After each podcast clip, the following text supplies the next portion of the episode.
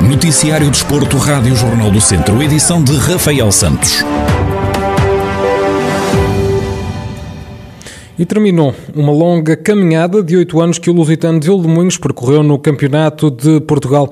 Em oito temporadas, os trambelos conseguiram quatro manutenções e disputaram três fases de subida à Segunda Liga. Pelo meio fica ainda o registro da eliminação do Nacional da Madeira na Taça de Portugal, onde a jogar em casa o Lusitano venceu por 4-3 e ainda o jogo com o Sporting a contar para a mesma competição, onde os vizienses perderam por 4-1.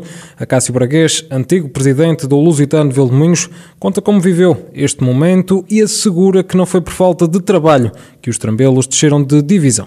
É com tristeza que a gente vê o Lusitano na terceira divisão, mas uh, isto mais cedo ou mais tarde tinha que acontecer, porque um clube de uma aldeia como é de Alumínios com 500 habitantes não pode, pode ir muito longe. Graças ao presidente que teve nos últimos anos, uh, ele lá conseguiu fazer essa recuperação e, e, trabalhou para isso e tem todo o mérito nesses últimos anos. Uh, o Lusitano andou sempre lá em cima, no lugar, nos lugares cimeiros e eu, por exemplo, como sócio, não fui ver um jogo do Lusitano por porque não pude e não me deixaram. Eh, sinceramente a gente não sabe se a equipa era boa, se era má, se era... Não temos uma opinião formada, mas eu conheço bem aquela casa e não foi por falta de trabalho, de certeza, que, que desceram de visão. Eh, olha, há que arregaçar mangas, há que pensar o futuro e acho que o futuro é muito negro, para, não só para o Lusitano, mas para todos os clubes, até a nível nacional e estrangeiro. Para isto, se continua assim, não sei onde é que se vai parar.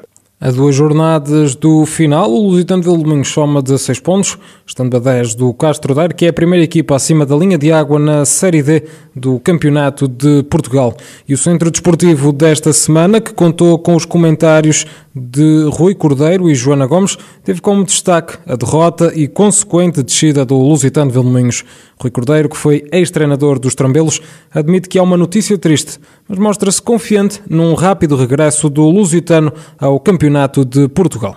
É uma notícia triste eh, para todos nós, obviamente que, que não gostamos, eu próprio não gosto, por, por uma ligação muito forte que tive uh, com o Lusitano e pelos amigos que ainda, que ainda lá tenho, obviamente que é, que, é, que é um momento triste, mas acho que um, pela maioria das pessoas e pela alma trambela, uh, acho que, que o clube tem, tem todas as capacidades para se reerguer. Obviamente que não é, não é uma altura altura hum, fácil, tudo isto da pandemia afetou e vai afetar muitos clubes e, e quem sofre nestas alturas eh, são sempre os mais, mais pobres, que eles têm mais dificuldades e obviamente que isto da pandemia vai afetar imenso muitos clubes, não só o Lusitano, como, como, como, como outros clubes do futebol nacional. O Tondela também não foi feliz este fim de semana, uma vez que saiu derrotado por uma bola a zero na recepção ao Sporting. Joana Gomes, comentadora no programa Centro Esportivo, faz uma análise ao jogo. Sim, eu considero que acabou por existir sim a estrelinha, porém o, o Tondela foi uma equipa que jogou, jogou com, com cinco defesas, portanto tentou ali uh, fazer o jogo à medida que, que das suas capacidades, do que era possível, uh, mas isso é, não foi suficiente porque bom, há sempre essa estrelinha, como estávamos a dizer no início, e houve ali uh, uma penetração, bastou ali um erro, bastou ali uma, uma, uma quebra para conseguir esse gol que acaba por ser o suficiente para, para dar a vitória ao Sporting e o Tondela não conseguir levar, eh, levar pontos em casa como tinha sido um, eh, a planagem. O Centro Desportivo desta semana está já disponível em formato de vídeo no Facebook do Jornal do Centro e em jornaldocentro.pt, onde também vai estar disponível em podcast.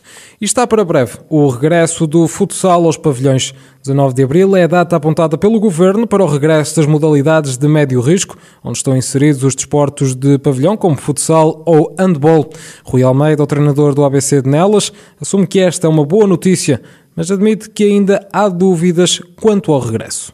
Em grosso modo, parece-me que é uma, uma, boa novidade, é uma coisa que vai trazer, que nos traz a todos nós felicidade e alegria e, e as pessoas têm que, que, no fundo, voltar a, com regras, com todas as condições, mas voltar a viver, voltar a, a usufruir do, deste espaço que é o jogo, neste caso, que é o futsal. Ah, como é que isto se vai desenvolver? Não, não consigo responder neste momento. Não sei o que é que vai acontecer, que período preparatório é que irá haver, quando é que irá arrancar o campeonato, ou seja, essa parte, só depois de perceber as regras do jogo é que sou capaz de ter algum tipo de opinião. O técnico fala sobre o regresso dos adeptos que pode acontecer a partir do dia 3 de maio. Temos que ir retomando, temos que ir voltando, porque não, não futebol eh, sem adeptos não faz, e o futsal, e o basquete, e o handball não faz, e todos os esportes não faz sentido absolutamente nenhum, porque nem, ninguém anda a treinar. Uh, eu, uma das coisas que defendo desde a primeira hora e que digo isto muitas vezes aos meus jogadores, ninguém anda a treinar para melhorar, para estar bem, se depois for para ninguém ver. Ou seja, ninguém anda hum, a ensaiar eh, música eh, para depois não ter espectadores, para depois não ter público. Ou seja, isto é.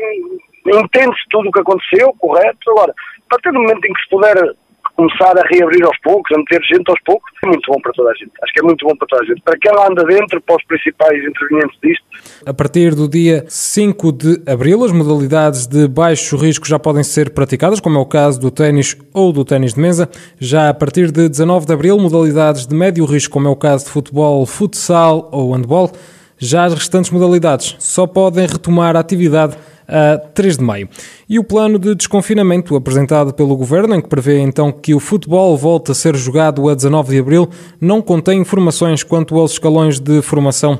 Tiago Santos, coordenador das camadas jovens do Lusitano Vildemunhos, espera que seja possível retomar a atividade a 19 de abril, mas garante que ainda vivem num mar de incertezas estamos com alguma, com alguma expectativa de, de poder retomar eh, mesmo no dia 19. Também não temos uh, certezas, né? como, como disse agora, mas esperamos uh, que sim. Seria, seria bom e seria importante os miúdos poderem retomar a atividade e terem alguma, alguma normalidade no, no, seu regresso às, às rotinas, porque para eles também é importante, porque já, já perderam, já perderam muito, estando confinados perderam, perderam ainda mais, porque estão, estão sem rotina já há muito tempo e para eles não, não, não é bom, não é bom fisicamente, não é bom psicologicamente, mas uh, estamos, uh, estamos com alguma expectativa que possamos começar uh, a partir do dia 19, mas temos que aguardar ainda mais um bocadinho para perceber se realmente vamos retomar ou não. Tiago Santos admite que tem tudo pronto para o regresso e lembra que isso não é um problema. A perda de algumas gerações de jogadores é a maior dor de cabeça do técnico. É assim, nós estamos preparados para começar eh, já amanhã, se fosse preciso. Eh, estamos preparados para retomar desde que paramos. Acho que a data, a data da retoma para nós não será um problema. O maior problema vai ser eh, este tempo todo de, de, paragem. Estamos, eh, estamos há um ano e meio sem competir, basicamente, e uh, isso vai fazer com que inevitavelmente se percam, se percam gerações. Uh, não só, não só o Lusitano, mas acho que todos os clubes vão ter, vão ter essa dificuldade em conseguir evitar a perda de, de gerações de talento. Porque isto vai ter repercussões negativas, ou pode ter, não é? Mas uh, estamos, uh, estamos com esperança que consigamos uh, motivar os atletas a continuar a sua prática desportiva. Para já, o futebol de formação continua a viver um mar de incertezas, sem saber se no dia 19 de abril vão ou não poder regressar aos relevados.